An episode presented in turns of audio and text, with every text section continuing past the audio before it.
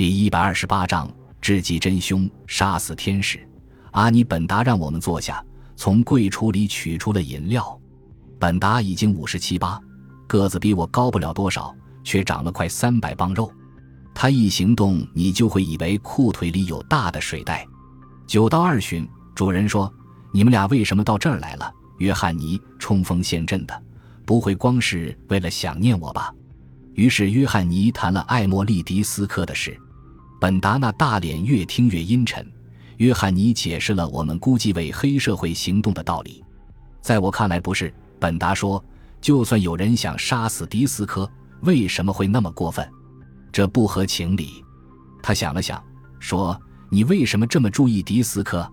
据我所知，他和你并不是特别好的朋友。我感兴趣是因为我今天听见了一件事。约翰尼说。”说是迪斯科欠了你和你背后的人大量的钱，你是听谁说的？我听谁说的并不重要，重要的是这是不是事实？本达那轻松的微笑淡掉了，是事实。迪斯科欠机构的钱已经很久了，我们要他筹款，可现在只好一笔勾销了。他的微笑又回来了，说：“你用不着告诉我你是在什么地方听见迪斯科欠谁的钱的。”我就可以告诉你是梅尔温斯坦因透露的，科舍一个字也没告诉过我。为了维护和平，约翰尼说我已经一周没有见到他了。本达的微笑转成了欢乐的笑。告诉你吧，约翰尼，如果你在追查杀人案，你可以找一找斯坦因，他是个盲人。你在开玩笑？别笑，我偶然知道了斯坦因还为其他的客户管理财务。问题在于他的做法，不是把所有的钱都投到了可靠的地方，有的投入了高风险的活动里，他是要提成的，那类活动利润更高。约翰尼一直摇头，但我听来却蛮有道理的。我一直认为梅尔温神态有些飘忽的闪烁。相信我的话，朋友，本达说下去。现在我们假定斯坦因拿迪斯科的一些钱那么做了，而冒险又出了问题，于是我们在催迪斯科。这我已经承认，而迪斯科又在催斯坦因，斯坦因就可能心慌意乱了。约翰尼的手放到了本达桌上的电话机上。如果我告诉他是你这样说的，你不会在意吧？不会的，可以。他说：“太好了，打电话告诉他吧，就说我指出了他的毛病。我知道我的事是他告诉你的。”约翰尼拨完号等着，然后脸上焕发出光彩，说。哈喽，密奇，我是约纳丹，我能跟梅尔温说一会儿话吗？是吗？没有，他一个字也没对我说，没有什么消息都没有。他回来后，我再跟他谈吧。约翰尼放下电话，望着本达。科舍今晚坐飞机到伦敦去了，估计是业务工作让去的。本达拿手指尖拉下左眼皮，使眼睛张大，露出无辜的神态。对，肯定。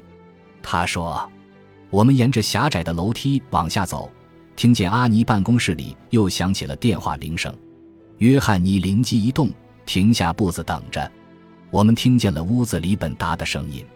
不一会儿，门开了，是你的吧台服务员的电话。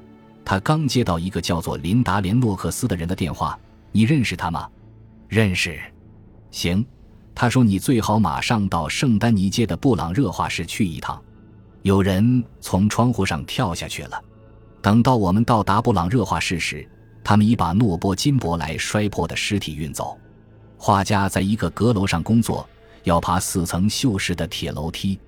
顶部的楼梯平台上有一个穿制服的警官，但我们没遇见麻烦。那人是吕西安·拉孔。我们第一次遇见他时，他在警察协会的棒球队打游击手。那以后，他又到了我们队里打球。嗨，约翰尼，他说：“你认识那个人吗？他是我和琳达的共同朋友。琳达此刻就在屋里。吕西安在我的肚子上随便揍了一拳，我做出恰当的闪避反应。我们这位右外长手怎么样？这些日子都快吃不消了，死的人太多了。这个夏天真倒霉，先是米利甘，然后是游泳池那几个，现在又出了这一位。”约翰尼问他出的是什么事，吕西安说他们到达时事情已经办完。跳楼的人喝醉了，别的不玩，偏玩出鞘的剑，就像威利斯·达戈尔玩盘子宫一样。布朗热显然是想让他安静下来，却被剑划伤了手臂。布朗热下楼去找一个他认识的姑娘解绷带，离开了房间，然后就听见了更多的叫喊和奔跑。等到他上了楼，屋里只剩下了那姑娘。姑娘站在打开的窗前，裙子上还有血。谢谢，吕西。约翰你说：“我想我还是进去和他谈一谈的好。”我们正好碰上走出画室的探长，恰好就是在迪斯科后院见过我们的那位。我们解释了自己跟琳达和死者的关系。我们证明金伯莱早些时候，也就是说在黄昏离开九十七人俱乐部的时候，已经是醉醺醺的，有点疯癫了。我们还谈到他把二十元面额的钞票满地抛洒时所表现的明显的耍阔气。这话引出了警官满意的笑容。那么迪斯科家的杀人案也可以包括在这案子里了。那姑娘还告诉我们。出事那天下午，金伯莱去看过迪斯科，他在拍一部电影，想劝迪斯科投点资。约翰尼一直闭紧了嘴，眼睛却很活跃。探长说，那姑娘告诉我们，他们有一支演电影用的手枪，又说金伯来去看迪斯科时把那枪也带去了。今天晚上他没带枪，我已派人去搜查他的房间，只要找到了枪。估计就可以用弹道学来证明杀死迪斯科一家的就是他了。我以为约翰尼会说他能帮助警察寻找杀人武器，但是他没有吱声。因此，你相信那有罪的人在今晚结束了自己的生命？探长点了点头。按照屋里那位姑娘告诉我们的情况看，这解释似乎挺合理的。探长带了吕西安·拉孔走掉了。约翰尼和我进到屋里。他急忙去看琳达，把我留下跟布朗热一起。画家站在没有完成的画像前，半闭着眼睛对他皱眉头，用小指尖挖着鼻孔。这类工作确实不是我的专长。布朗热说，许多杰出的抽象派作品从画室的每个角落向我呼喊，仿佛要支持他这说法。但是金伯莱很能说服人，他让我相信是我自己想画这画的。他付给你报酬没有？布朗热转过痛苦的目光望着我，这在目前已是个不相干的因素，你同意吗？他说。我感到说错了话，急忙离开了他，向琳达和约翰尼走去。他俩此刻正站在那儿谈着。他说疯话。琳达说他划伤了布朗热的手臂，而且不停的笑。我早些时候到来时，那人还跟在教堂里一样，像个牧师。布朗热说。我们俩来时要早一点，我一直在劝诺波平静下来。那时他跪在画像面前，布朗热继续说，就像跪在祈祷台面前一样，宝剑插在前面的地板上。他老说自己犯了罪，做了坏事，他喊叫个不停。琳达说他不断的谈杀人和惩罚。我问他是不是谈的游泳池杀人案，我知道他到那里找迪斯科先生谈过话，而且带了枪。我这样一说，他的情绪就更坏了，开始拿剑对准自己。约翰尼抓住琳达的双肩，摇晃他，要他别再想这件事。他捅自己，他说话时喉咙还在抽泣。他两手抓住剑，往肚子里插，就站在这上面。他指着窗框那件写的板子，然后往外一摔，就不见了。我望着约纳丹把那娇小的姑娘抱在怀里，我问布朗热：“你这附近有饮料没有？”我自己想喝，不是为了别人。他有半加仑红酒，是以不高的价格进口的。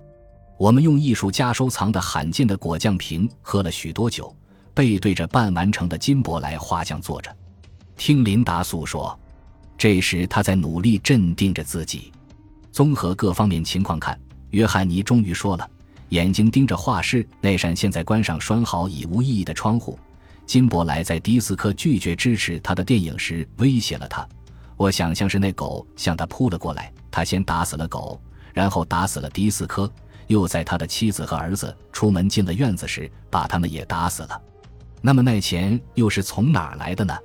我说，约翰尼几乎没有住嘴地说，是从迪斯科口袋里掏出来的。艾茉莉身上总带着许多现金。我们跟保罗·布朗热告了别。来到了外面琳达停车的地方，约翰尼对我说：“这想法跟克利瑞的说法合拍。他正好赶在开枪之后到达，从金伯莱手上拿走了枪。你是这样看的？我希望能找到唐，告诉他他不用再逃跑了。”感谢您的收听，喜欢别忘了订阅加关注，主页有更多精彩内容。